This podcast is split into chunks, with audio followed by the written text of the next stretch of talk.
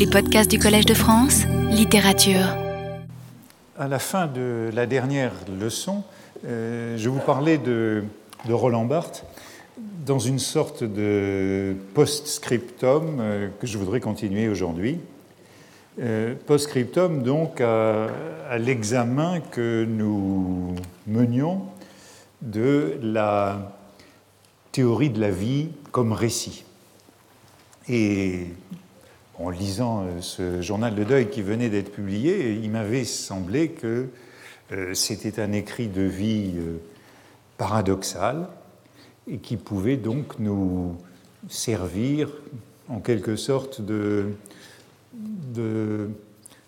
raisonnement par l'absurde ou peut-être plutôt de preuve par neuf qui vérifie le, le point de vue que j'avais essayé de soutenir depuis quelques semaines en évaluant ce lien, en, affirmant ce lien euh, essentiel entre le récit et la vie, hein, avec l'idée qui est donc euh, devenue assez courante euh, qu'il n'y a pas de vie, ou en tout cas pas de vie bonne, sans récit de vie. Et je crois que toutes ces, notations ému de Barthes dans ce journal de deuil euh, confirme justement l'impossibilité de ce récit de vie dans ces circonstances et euh, elle répète le refus du, temps, du temps qui serait celui du récit, parce que ce temps voudrait dire l'atténuation du deuil, la consolation du deuil, et euh, s'opposerait à cette euh, volonté qui est affirmée à chaque page de rester dans la répétition, le retour du même, le retour de l'émotion, du chagrin, qui ne diminue pas et qui reste euh, tel quel. Je terminais, je crois, sur ces deux adjectifs que Barthes associe à ce, à ce chagrin, immuable et sporadique qui en dit donc le retour toujours tel quel, immuable. Depuis euh, la semaine passée, je vous disais la semaine dernière que je regrettais de, parlant du journal de deuil de Barthes, de n'avoir pas eu le temps de relire Albertine disparue. Bon, c'est ce que j'ai fait depuis la semaine dernière. Euh, peut-être vous aussi. Euh, exemplaire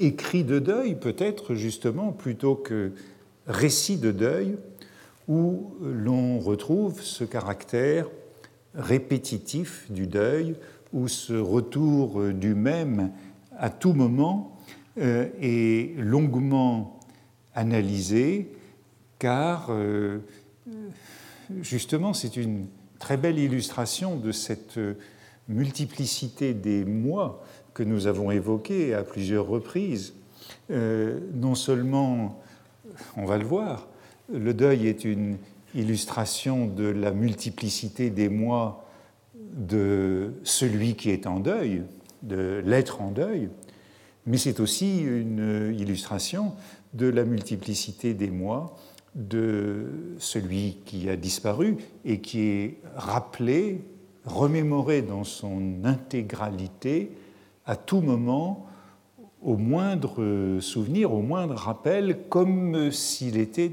une pluralité, comme s'il était une infinité.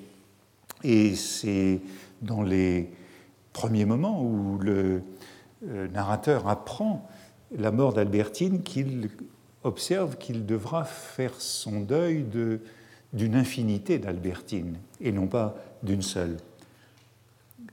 Pour que la mort d'Albertine eût pu supprimer mes souffrances, il eût fallu que le choc l'eût tué non seulement en Touraine, mais en moi. Jamais elle n'y avait été plus vivante. Pour entrer en nous, un être a été obligé de prendre la forme de se plier au cadre du temps. Ne nous apparaissant que par minutes successives, il n'a jamais pu nous livrer de lui qu'un seul aspect à la fois, nous débiter de lui qu'une seule photographie. Je crois que ce n'est pas indifférent ici qu'on trouve cette photographie qui aura aussi tellement d'importance pour Roland Barthes, mais sous une toute autre forme, c'est l'idée qu'il y a autant d'instantanés de l'être disparu dont il faudra faire son deuil, et chacun de ces instantanés rappelle un autre être dans son intégralité, dans sa totalité. Grande faiblesse sans doute pour un être de consister en une simple collection de moments. L'autre n'est jamais qu'une pluralité, comme le moi d'ailleurs, qu'une collection de moments. Grande force aussi, il relève de la mémoire, et la mémoire d'un moment n'est pas instruite de tout ce qui s'est passé depuis. Ce moment qu'elle a enregistré dure encore, vit encore, et avec lui l'être qui s'y profilait. Et puis cet émiettement ne fait pas seulement vivre la morte, il la multiplie. Autant euh, de personnes, autant de personnes, oui, euh, qu'il y a euh, d'images remémorées. Pour me consoler, ce n'est pas une, c'est d'innombrables Albertines que j'aurais dû oublier. Quand j'étais arrivé à supporter le chagrin d'avoir perdu celle-ci, c'était à recommencer avec une autre, avec cent autres. Et le narrateur compare cette expérience euh, du deuil qui est à multiplier par euh, le nombre cent autres ou même innombrables, comme il le dit, euh, que le nombre de moments, le nombre d'instantanés euh, que la mémoire pourra rapporter. Le narrateur compare donc cette expérience du deuil à celle de la mémoire involontaire, à l'appel de moments identiques, la perpétuelle renaissance de moments anciens. Mais dans la mémoire involontaire, il y avait la douceur qui était rappelée. Ici, c'est la douleur. Je terminais euh, l'autre fois sur cette euh, caractérisation de l'expérience du temps de deuil que propose alors Barthes, un temps justement immobile, un temps qui ne bouge pas. Euh, je crois que je citais ces mots pour finir, ce qu'il appelle une autre durée, tassée, insignifiante, non narrée, morne, sans recours, vrai deuil, insusceptible d'aucune dialectique narrative. Euh, je terminais sur cela parce qu'on y trouve, euh, en résumé, euh, à peu près tout ce que j'ai essayé de dire jusqu'ici, en liant la vie et le temps du récit. Et on trouve ici ce temps du deuil qui justement n'est pas accessible à la narration, hein, autre durée non narrée, euh, ou qui s'oppose de toute sa force, de toute l'énergie du désespoir, hein, de tout ce qu'on peut appeler l'énergie du désespoir, à la narration. Hein. cette expérience qui refuse la narration parce que la narration, euh, eh bien, la nierait, cette expérience, la relèverait, la dépasserait, et c'est pourquoi Barthes fait allusion ici à ce, cette dialectique narrative, hein, liant euh, récit et dialectique, euh, ce qui, euh, dans cette dialectique, est associé à la continuité de la vie et à la signification.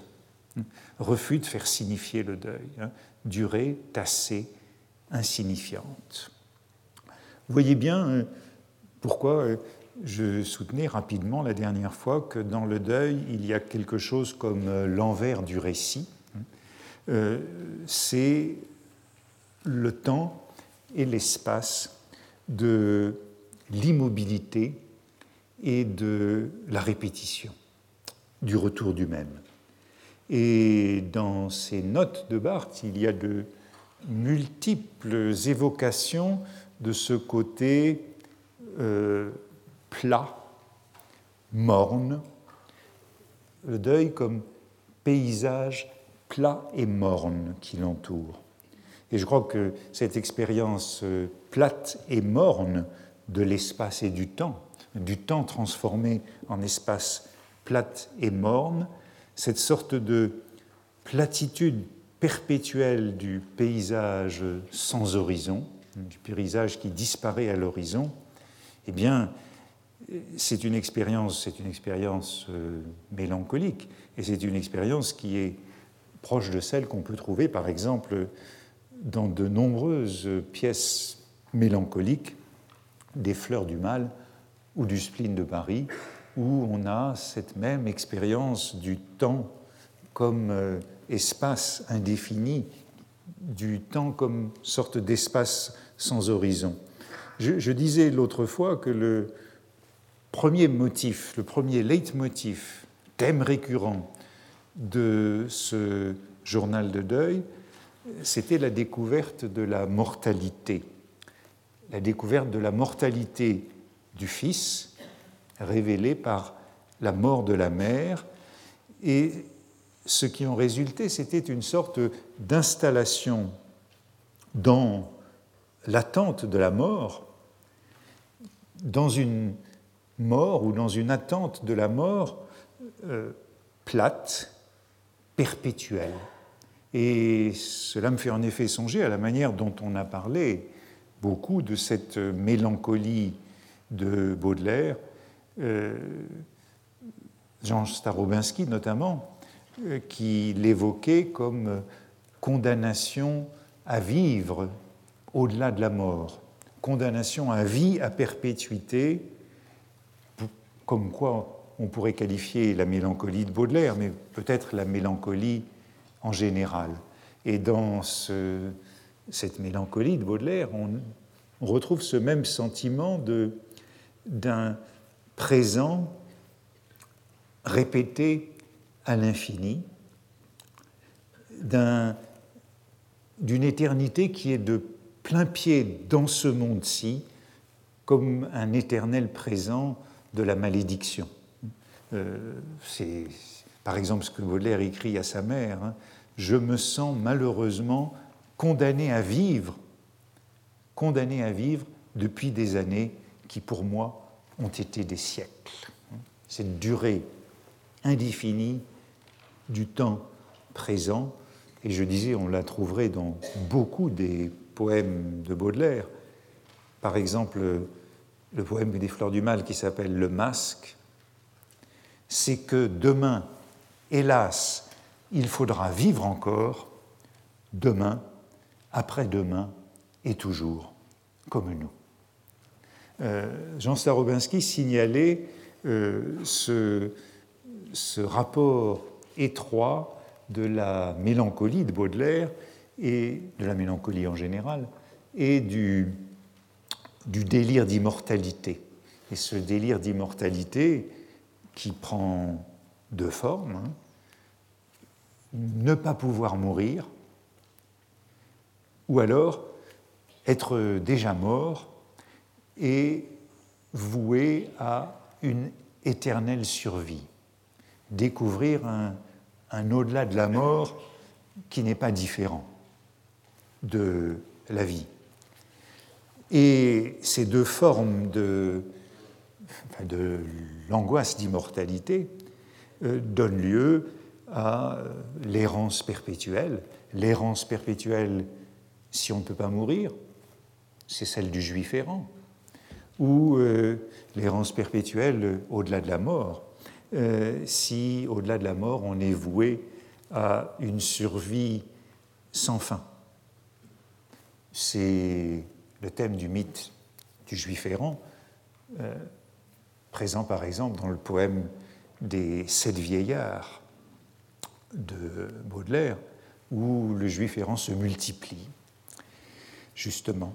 Et Starominski écrit à ce propos qu'il n'y a plus guère de différence entre la mort vivante qui consiste à n'en plus finir de mourir et celle qui consiste à n'en plus finir de survivre.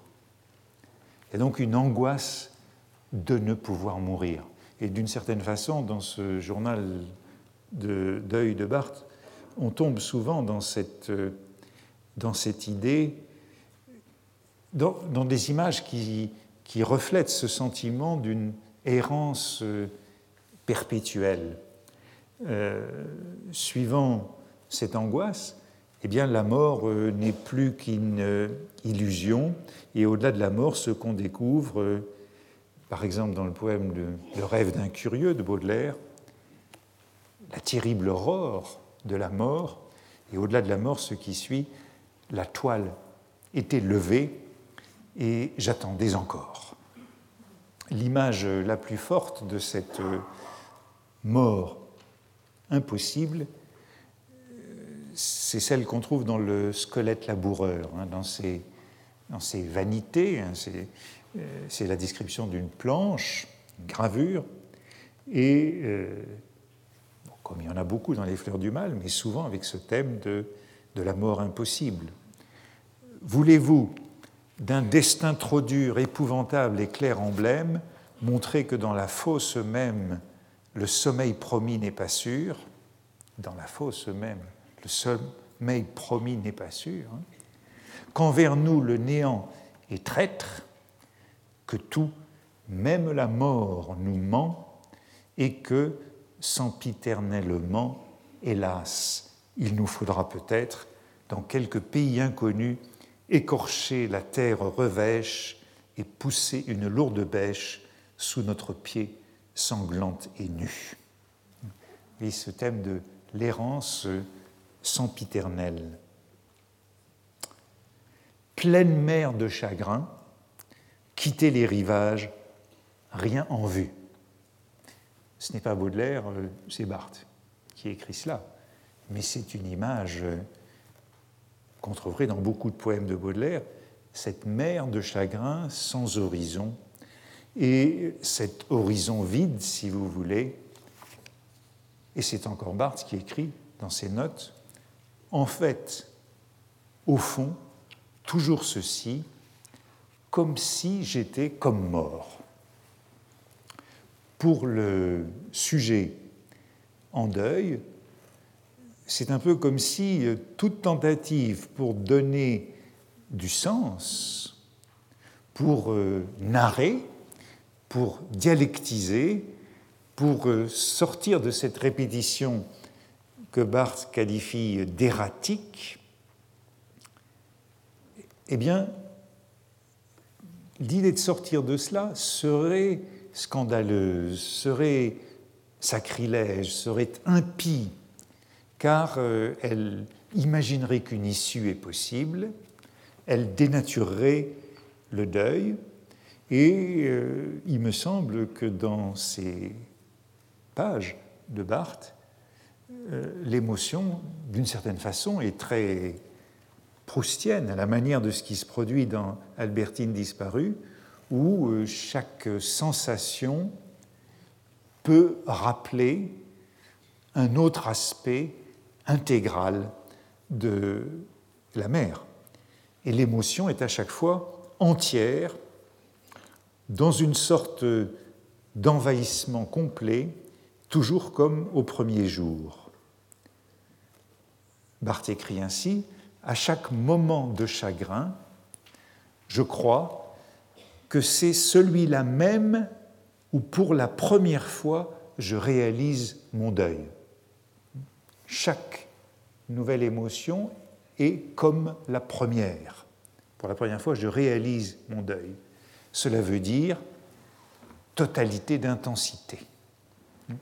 À chaque remémoration, à chaque évocation de la mère, c'est comme si c'était la première fois, et dans l'intégralité de l'émotion.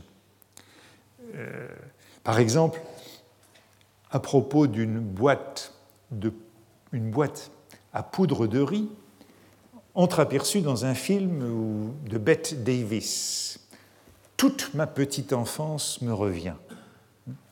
Et cette image de la, cette sensation de la poudre de riz, on la retrouvera dans la chambre claire, associée donc à, à la mer ou dans un autre film que Barthes qualifie de stupide et grossier. Hein, le détail peut être stupide et grossier, il n'en est, pas moins porteur de l'infini de l'émotion. Tout à coup, tout à coup, tout d'un coup, pardon, tout d'un coup, un détail de décor me bouleverse. Une lampe à abat-jour plissée, cordelière pendant. Mame en faisait. Tout elle me saute au visage. Cette euh, intégrité, de nouveau, cette intégralité de l'émotion, tout elle, ou encore un peu plus loin, avec un autre film de Hitchcock cette fois, Les Amants du Capricorne, et c'est Ingrid Bergman, l'actrice, quelque chose qui me rappelle Mam. Et c'est encore un détail du film.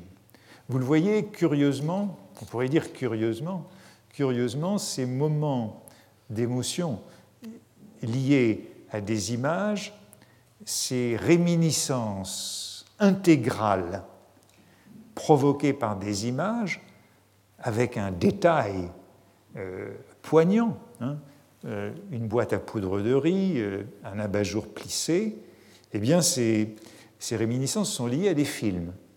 Elles ne sont pas liées à des photographies, alors que c'est dans la photographie que, dans la chambre claire, Barthes trouvera ces détails qu'il qualifiera de poignants, euh, ce qu'il appellera le punctum de la photographie. Ici, c'est dans le film qu'il le trouve.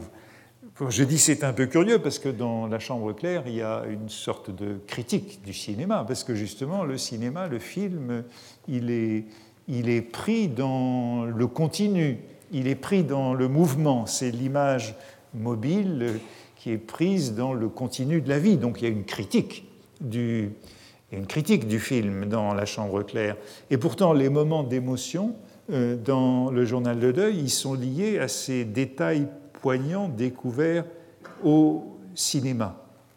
Peut-être est-ce en raison justement de, de l'état de disponibilité qui est accentué par la mélancolie devant le film, devant l'image mobile. D'une certaine façon, rien de plus angoissant que le film dans lequel on n'entre pas, dans lequel on n'entre pas dans ce mouvement de la vie euh, sur l'écran. Il y a un film qui est ainsi évoqué dans La Chambre claire, dans lequel il y a en effet euh, une image inquiétante, c'est euh, Casanova, Casanova de Fellini, et Barthes en dit J'étais triste, le film m'ennuyait. J'étais triste, le film m'ennuyait. Les deux sont évidemment associés, et dans cette mesure, eh bien, on pourrait dire que le film n'est plus qu'une succession d'images dans lesquelles ces détails saillants peuvent ainsi émouvoir. Dans le deuil, le moi reste intact, prêt à être intégralement réveillé par euh, le, moindre, le moindre détail, le moindre hasard d'une émotion, et il est ressuscité en entier, comme dans Albertine disparue, et le narrateur, de la même façon, vit l'angoisse ou la culpabilité de cette atténuation de l'émotion. C'est Barthes qui dit voir avec horreur comme simplement possible le moment où le souvenir de ces mots qu'elle m'a dit ne me ferait plus pleurer. Et qu'il y a quand même un sentiment du temps ici, mais ce sentiment du temps, quand il a une projection dans le temps, c'est l'horreur d'un temps qui serait justement mobile, d'un temps qui bougerait, et ici, où le souvenir des, derniers mots ne le ferait plus pleurer, et le sujet en deuil, de tout son être, lutte contre cette projection de soi dans le temps. Et euh, nous dit-il aussi, la mort, la mort d'un proche impose toute une série de démarches, démarches administratives, démarches pratiques, qui font comme si euh, on se souciait du temps. Dès qu'un être est mort, dit-il, construction affolée de l'avenir, changement de meubles, etc. Aveniromanie. Aveniromanie. Tout le reste du monde et le monde qui est emporté dans le mouvement vous semble aveniromane, hein, maniaque du futur, obsédé de l'avenir, alors que le temps que vous vivez, c'est celui immobile de l'éternel retour. Par exemple, lorsque Barthes se trouve devant euh, une série de photographies de sa mère, et, encore une fois, c'est ce même scénario du retour total du chagrin devant ces photos, un deuil atroce recommence, mais n'avait cessé. Recommencer sans repos, Sisyphe. Allusion donc au mythe même de la répétition inlassable, sans variation, au mythe même du retour du même, hein. ce Sisyphe qui est condamné à rouler comme dans les images baudelairiennes hein, de tout à l'heure, pour l'éternité, un rocher qui redescend toujours avant de parvenir au sommet. Le deuil, vous voyez ce mouvement du deuil qui est dans cette répétition du même et qui est donc inénarrable. Commencer de le raconter, ne pense, penser à le raconter, c'est sortir du cercle de la répétition, du retour du même, c'est nier cette essence d'immobilité du deuil. Et c'est pourquoi euh, il me semble que un journal du deuil, un journal de deuil, celui-là, exemplairement, vérifie en quelque sorte euh, par la voie négative la liaison essentielle du récit et de la vie, du récit et du temps de la vie. Ici, euh, je suspends un petit moment, si vous le voulez bien, euh, l'analyse du texte de Barthes, parce que je crois qu'il faut aussi voir comment, malgré tout, le deuil se fait même si on lutte, comme euh, il le fait, contre le récit et contre la vie, contre la continuité, le deuil a lieu. Mais si vous voulez bien, j'arrête un moment l'analyse de ce que j'ai appelé cet écrit de vie paradoxale, qui est un journal de deuil, pour vous faire part euh, d'une de, ma réaction de, lecteur à un certain nombre de passages d'une gêne ou d'un embarras. Je vous disais l'autre jour que sa lecture m'avait arrêté pour deux raisons. Première raison, parce qu'il me semble qu'il présente, c'est ce que je viens encore de soutenir, euh, l'antithèse du récit de vie. C'est l'antithèse du récit de vie qu'un journal de deuil c'est l'antithèse du récit de vie tel que j'ai essayé de le décrire ou de le définir. Mais je vous ai dit qu'il y avait une deuxième raison qui m'avait euh, provoqué à vous parler de ce texte, euh, alors que ce n'était pas dans mon, idée euh, initiale,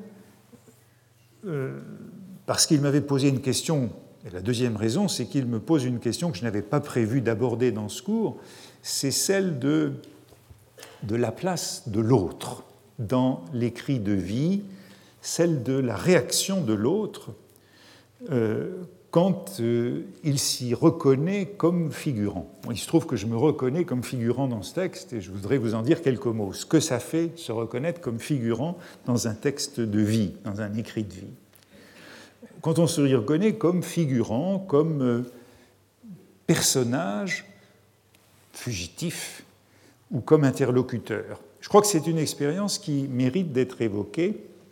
Et voici donc quelques réflexions qui sont à la fois sur le texte de Barthes et sur ce que cette expérience de deuil et sur l'expérience du lecteur qui s'y reconnaît parce qu'après tout, cette expérience fait fatalement partie de l'écriture de vie qui expose les autres. si euh, je n'avais pas décidé de vous parler un petit peu de ce journal de deuil, euh, il est certain que euh, j'aurais fait l'autruche, comme on dit. Je l'aurais parcouru, puis je l'aurais mis de côté sans le lire vraiment, et l'aurais laissé à l'écart, je n'y serais pas revenu. Et en le feuilletant, en le feuilletant, mais je crois que c'est une réaction euh, qui est assez ordinaire, en le feuilletant, euh, j'ai commencé par euh, sauter quelques pages. J'ai feuilleté plusieurs fois et j'ai sauté les mêmes pages que je n'avais pas envie de lire, parce que je n'avais pas envie d'y être confronté, parce qu'en les tournant, j'y avais reconnu mes, mes propres initiales. Hein, comme quelque chose qui saute à la figure. Et je voudrais essayer de dire quelques mots de cette expérience euh, qui touche aussi à la, à l'identité, à la continuité et à la multiplicité du moi, puisqu'après tout c'est un texte de 1977 et nous sommes en 2009. Beaucoup, euh, beaucoup de temps a passé entre les deux. Et pourtant, quand on se trouve confronté à ce type d'expérience, il, y a fatalement une mise en cause, et c'est une expérience ordinaire, fréquente et banale. Tout écrit de vie engage d'autres personnes de manière centrale ou de manière fugitive que le narrateur de l'écrit de vie. Euh, c'est pourquoi on attend souvent la mort des autres, hein. comme, euh, comme Proust euh, a attendu la mort de sa mère et le deuil de sa mère pour réussir à faire la recherche du temps perdu. Et d'autres s'y reconnaîtront, comme Montesquieu en Charlus. Cette expérience fait donc partie intégrante du récit de vie et euh, derrière les initiales dont le journal de deuil est, parsemé, euh, l'ayant fréquenté dans ces années-là, je reconnais des personnes, des êtres réels, vivants ou morts depuis. Euh, je crois qu'apercevant ces initiales dans un livre, ben, fatalement, on redoute cette rencontre. Je ne dis pas je, parce que je crois que je peux généraliser ce type de, de, sentiment. On redoute cette rencontre parce que c'est une épreuve de reconnaissance, on est immanquablement soumis à une épreuve de reconnaissance, euh, et il faut du temps pour euh, s'y préparer, pour euh, la négocier. J'ai dit au cours d'un certain nombre de, de leçons qu'une vie, c'est un récit, eh ben, que se passe-t-il si euh, y a un nouveau témoignage qui est apporté et que ce nouveau témoignage euh, euh, ne s'intègre pas ou s'intègre mal dans l'histoire qu'on se raconte à soi-même et qui est toujours de l'ordre de la justification. On a parlé de justification l'an dernier, d'auto-justification à peu près à propos de la recherche du temps perdu. Voici encore un exemple. Toute histoire qu'on se raconte de soi est de l'ordre de la justification. Elle est également de l'ordre de cette expression que j'avais eu du mal à traduire l'an dernier, de la self-deception, hein, de, l'illusion sur soi, de, la mauvaise foi. Euh, s'apercevoir dans la mémoire d'un autre, dans le miroir d'un autre, c'est une expérience qui provoque nécessairement un trouble, puisque cela vous contraint ou peut vous contraindre à réviser votre propre histoire, c'est-à-dire votre propre vie, c'est-à-dire votre propre identité. J'ai à plusieurs reprises, je crois, chaque année, je crois que, je, l'ai évoqué les trois années de secours, peut-être pas, mais en tout cas deux, et encore il y a quelques semaines, cette scène à mes yeux, importante de la recherche du temps perdu, où le narrateur euh, se découvre vu par M. de Norpois. Vous vous en souvenez. Lorsqu'il a honte, hein, c'est un moment de honte et de rougissement où il découvre la manière dont Norpois se souvient de lui lorsqu'il raconte des années plus tard dans un salon que le narrateur a été sur le point de lui baiser les mains parce qu'il était prêt à parler de lui chez Madame Swann. Et l'an dernier, j'ai, à partir de cette scène, où il y a deux ans, je ne sais plus, euh, j'ai évoqué cette expérience troublante qui consiste à se voir en son absence, se voir en son absence, se voir comme on est vu quand on n'est pas là, surprendre son absence. J'en ai analysé plusieurs occurrences dans la recherche. Il me semble que c'est une situation qui préoccupe Proust parce que c'est une situation où euh, l'identité vacille. C'est la même inquiétude, le même genre de perte d'assiette que nous avons évoqué il y a quelques semaines, euh, justement à propos de l'identité. Euh, je l'évoquais à propos de, James euh, écrivant des préfaces à la fin de sa vie pour ses œuvres de ce jeunesse et se sachant, bien entendu, l'auteur de ses premiers romans, mais ne se reconnaissant pas dans ses premiers romans. Ou Montaigne, même expérience chez Montaigne, faisant des additions un certain nombre d'années après dans le livre 1 des essais, et sachant bien qu'il en est l'auteur, puisque c'est écrit, mais ne s'y reconnaissant pas nécessairement. Euh, c'est le même trouble qu'on ressent quand on retrouve donc euh, un texte ancien, un vieux livre comme James, ou, une vieille photographie dont on a oublié l'existence ou dont on ne connaît pas l'existence. Euh, comme quand on découvre un profil qu'on ne reconnaît pas dans un miroir. Et je crois que ces situations amènent la tentation euh, d'éviter euh, cette épreuve de reconnaissance et donc un rituel conjuratoire. Dans la chambre claire de Barthes, il y a justement une telle scène qui est évoquée, une expérience de ce genre euh, à propos de la photographie. La photographie, nous dit-il, sa définition, son noème, c'est ça a été. Puisqu'il y a photo, ça a été. Eh bien, nous dit-il, j'ai reçu un jour d'un photographe, j'ai reçu un jour d'un photographe une photo de moi dont il m'était impossible, malgré mes efforts, de me rappeler où elle avait été prise. L'expérience troublante qui nous mène peut-être euh, au thème euh, du double, euh, au thème de la non-reconnaissance.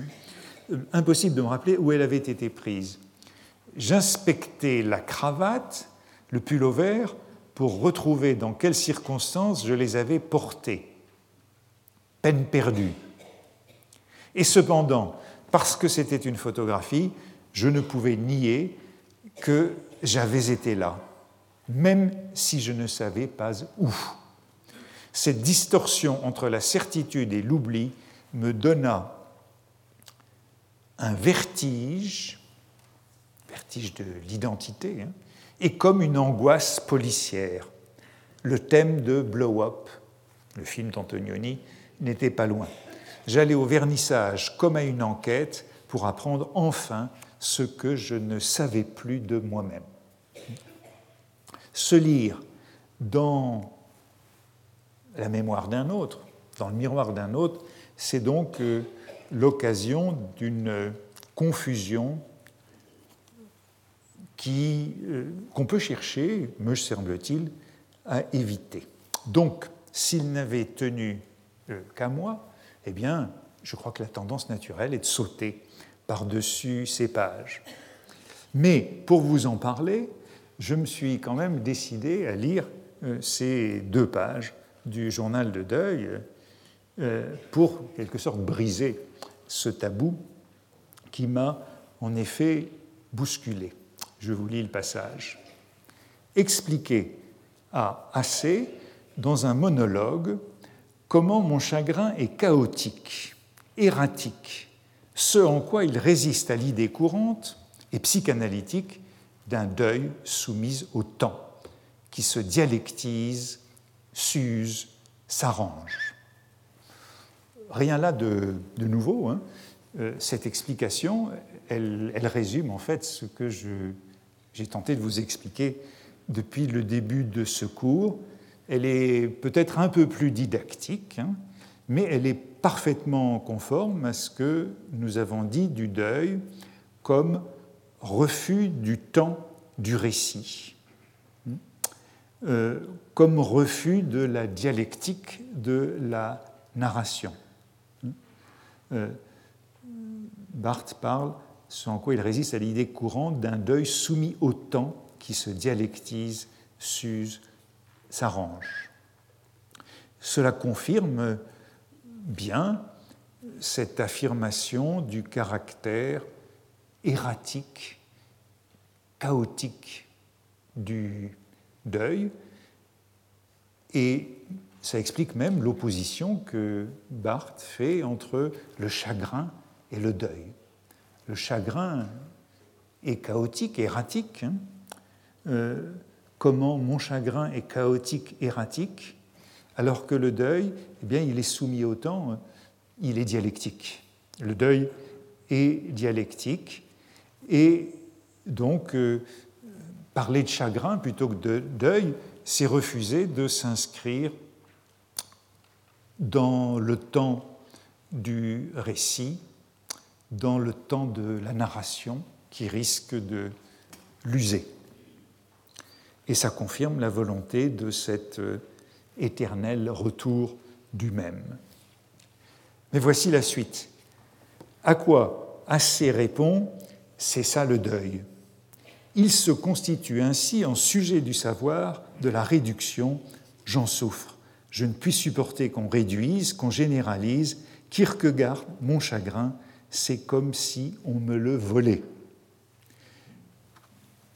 Voilà donc une réaction qui va absolument en sens contraire de ce que voudrait le sujet en deuil, cette réaction qui généralise, qui réduit, qui vole le chagrin en le nommant deuil. Et l'allusion à Kierkegaard qui est faite ici renvoie justement à cette idée de Kierkegaard que dès qu'on parle, on exprime le général on réduit. Notre, cette conversation de ce soir-là, cette explication suivie en quelque sorte de ma généralisation ou réduction, comme dit Barthes, c'est ça le deuil, est résumée dans une autre annotation qui suit, à la page suivante. Expliquer à assez, deuil, ne s'use pas, non soumis à l'usure, au temps, chaotique, erratique, moment de chagrin, d'amour de la vie, aussi frais maintenant qu'au premier jour, le sujet que je suis n'est que présent, il n'est qu'au présent. Vous voyez que s'ajoute ici cette idée d'arrêter le temps, de sempiternel présent. De fait, je dois bien constater qu'il n'y a pas de page plus nette ni plus catégorique dans ce journal sur cette idée fixe, inhérente au deuil, qui veut en faire une durée sans histoire, une perpétuelle répétition du même. Et c'est ce fantasme que l'interlocuteur de ce jour-là aurait contrecarré d'un seul mot, le mot deuil. C'est ça le deuil, avec le résultat de blesser, de faire souffrir. Ce qui conduisit Barthes, dans la suite de ce journal, à refuser tout simplement le mot même de deuil au profit de celui de chagrin. Le deuil, je le disais, c'est toujours dialectique. Le chagrin, eh bien, le chagrin, c'est le retour du même. Ne pas dire deuil, c'est trop psychanalytique, je ne suis pas en deuil, j'ai du chagrin.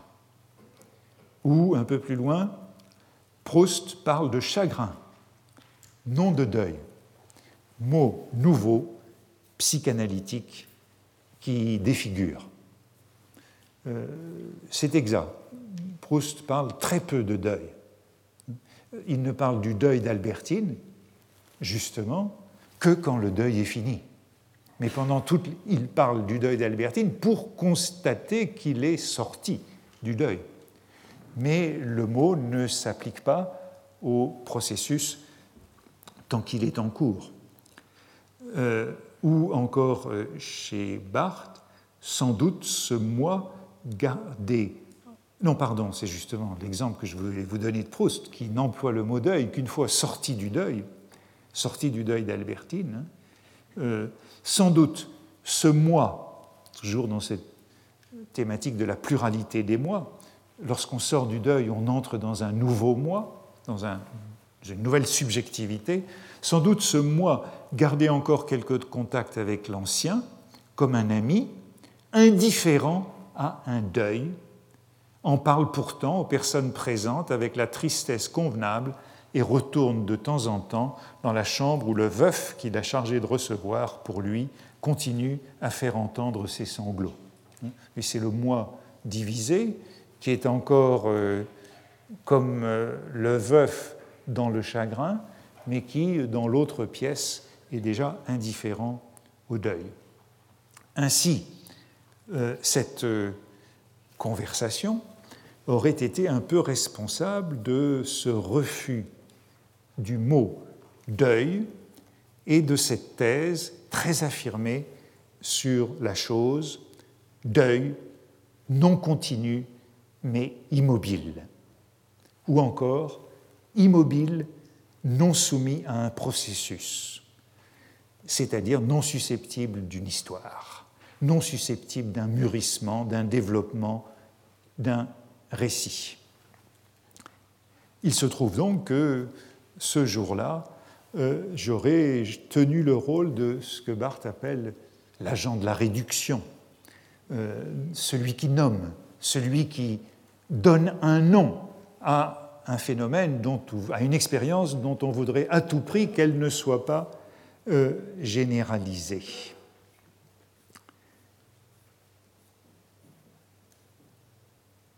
C'est ce que Barthes appelle encore ailleurs dans ce texte la, doxa. Hein. Euh, cette euh, doxa, cette énorme doxa ou front de taureau, pour employer euh, l'expression de Baudelaire. bien sûr, on pourrait dire que la plupart des interlocuteurs de l'être en deuil se retrouvent dans la même position. Et il y en a beaucoup d'autres dans ces pages qui, tentant de réconforter l'être en deuil, qui est Barthes à ce moment-là, le blesse puisqu'il généralise sa situation. Euh, et euh, puisqu'ils font comme si euh, le deuil pouvait s'inscrire dans l'histoire, se raconter, et donc, comme toute histoire, se conclure.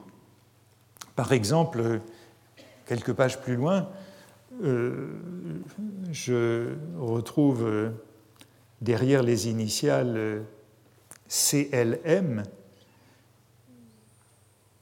quelqu'un dont peut-être certains d'entre vous se souviennent, qui était, vous vous souvenez peut-être de sa voix, c'était Claude Maupomé qui avait une magnifique émission à France Musique le dimanche qui s'appelait Comment l'entendez-vous?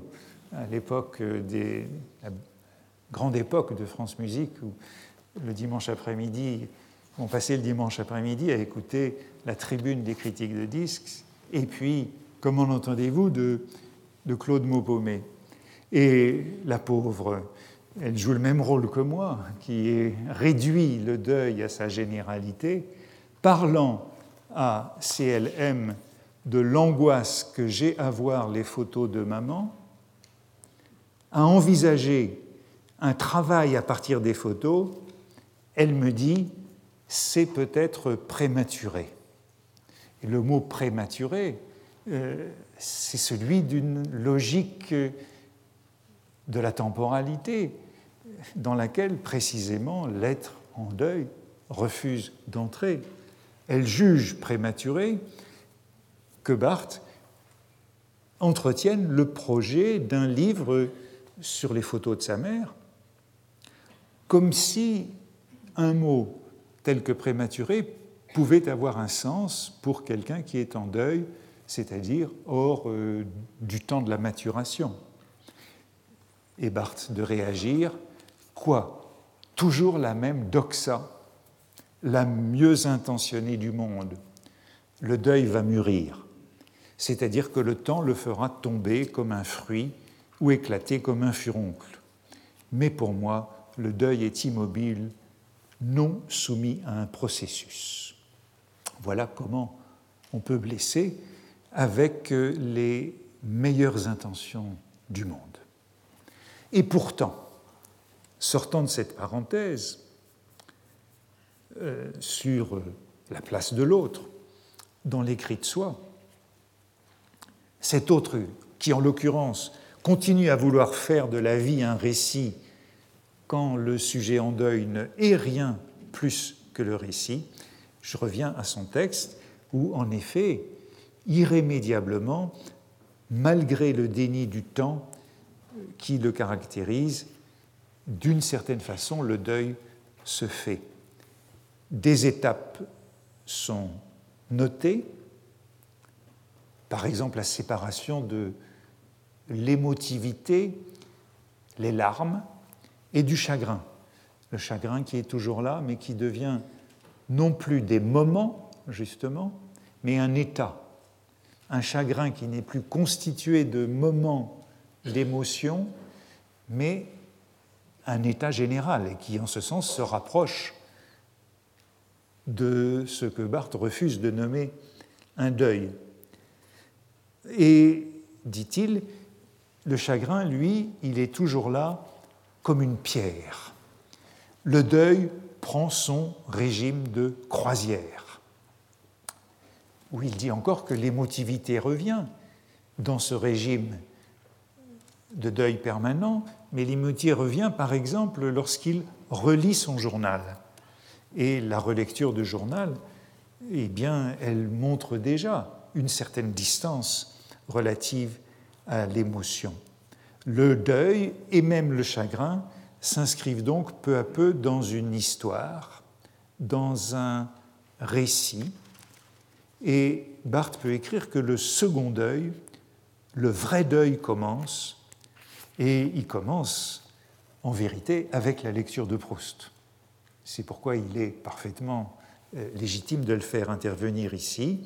Bon gré, malgré, le journal de deuil devient le récit du travail d'un deuil. Il annonce un livre à venir, ce livre qui mêlera la photo et maman. Hâte de me mettre, dit-il, hâte, hâte, autre sentiment du temps, hâte de me mettre au livre sur la photo, c'est-à-dire d'intégrer mon chagrin à une écriture croyance que l'écriture dialectise les crises. Et vous voyez donc ici, l'écriture revient comme euh, dialectique, justement, cette dialectique qui était naguère oni lorsqu'elle était pensée comme un processus euh, de mûrissement, un processus de relève. Hâte donc d'intégrer mon chagrin à une écriture, croyance que l'écriture dialectise les crises. Par l'écriture, il s'agit d'intégrer et de dialectiser, et Barthes prononce donc ces mots, allant même jusqu'à concéder que le deuil ne pourra s'accomplir que comme un travail d'écriture. Je transforme travail au sens analytique travail du deuil, du rêve, en travail réel d'écriture. Pour moi, il n'est accompli que dans et par l'écriture. Et voici que l'idée de donner un monument à sa mère dans un livre, eh bien, cette idée donne en quelque sorte un but au deuil. Nécessité du monument, il m'est nécessaire de faire ce livre autour de Mam. Ainsi, on trouve de nombreuses images qui font passer le chagrin d'un état d'éternel retour du même à un état de, transformation. Il passe, dit par exemple Barthes, d'un état statique, celui de la répétition indéfinie, à un état fluide, faire passer le chagrin à un état fluide, c'est-à-dire un état marqué par euh, un écoulement, un mouvement, un développement. Euh, ou encore, dans ces mêmes pages, euh, Barthes parle écrire le texte sur maman, c'est la future chambre claire, le départ actif du chagrin, l'accession du chagrin à l'actif. Départ actif du chagrin, accession du chagrin à l'actif. dans ce chagrin qui devient actif, il faut certainement voir une référence à, Nietzsche et au livre de Deleuze sur Nietzsche, qui était l'un des livres, l'un des livres les plus importants pour Barthes. Et dans ce livre sur Nietzsche, Deleuze insistait sur les forces actives. L'actif, c'est la force qui est active et qui est, et qui est un triomphe de la volonté qui permet de distinguer justement l'éternel retour comme retour du même et l'éternel retour comme affirmation de la vie. Deleuze écrit Toute chose que je veux, je dois le vouloir de façon telle à en vouloir aussi l'éternel retour. Donc c'est une transformation de ce qui est réactif, de ce qui est négatif, en ce que Barthes appellera dans les pages qui suivent sa vita nova, sa nouvelle vie. Vous voyez comment il s'agit, au fond, de transformer le deuil en autre vie, transformer cette expérience euh, du vide et du chagrin qui est celle du deuil en, en une affirmation et en un acte de volonté. J'arrête là puisqu'il est l'heure. Retrouvez tous les podcasts du Collège de France sur www.collège-de-france.fr.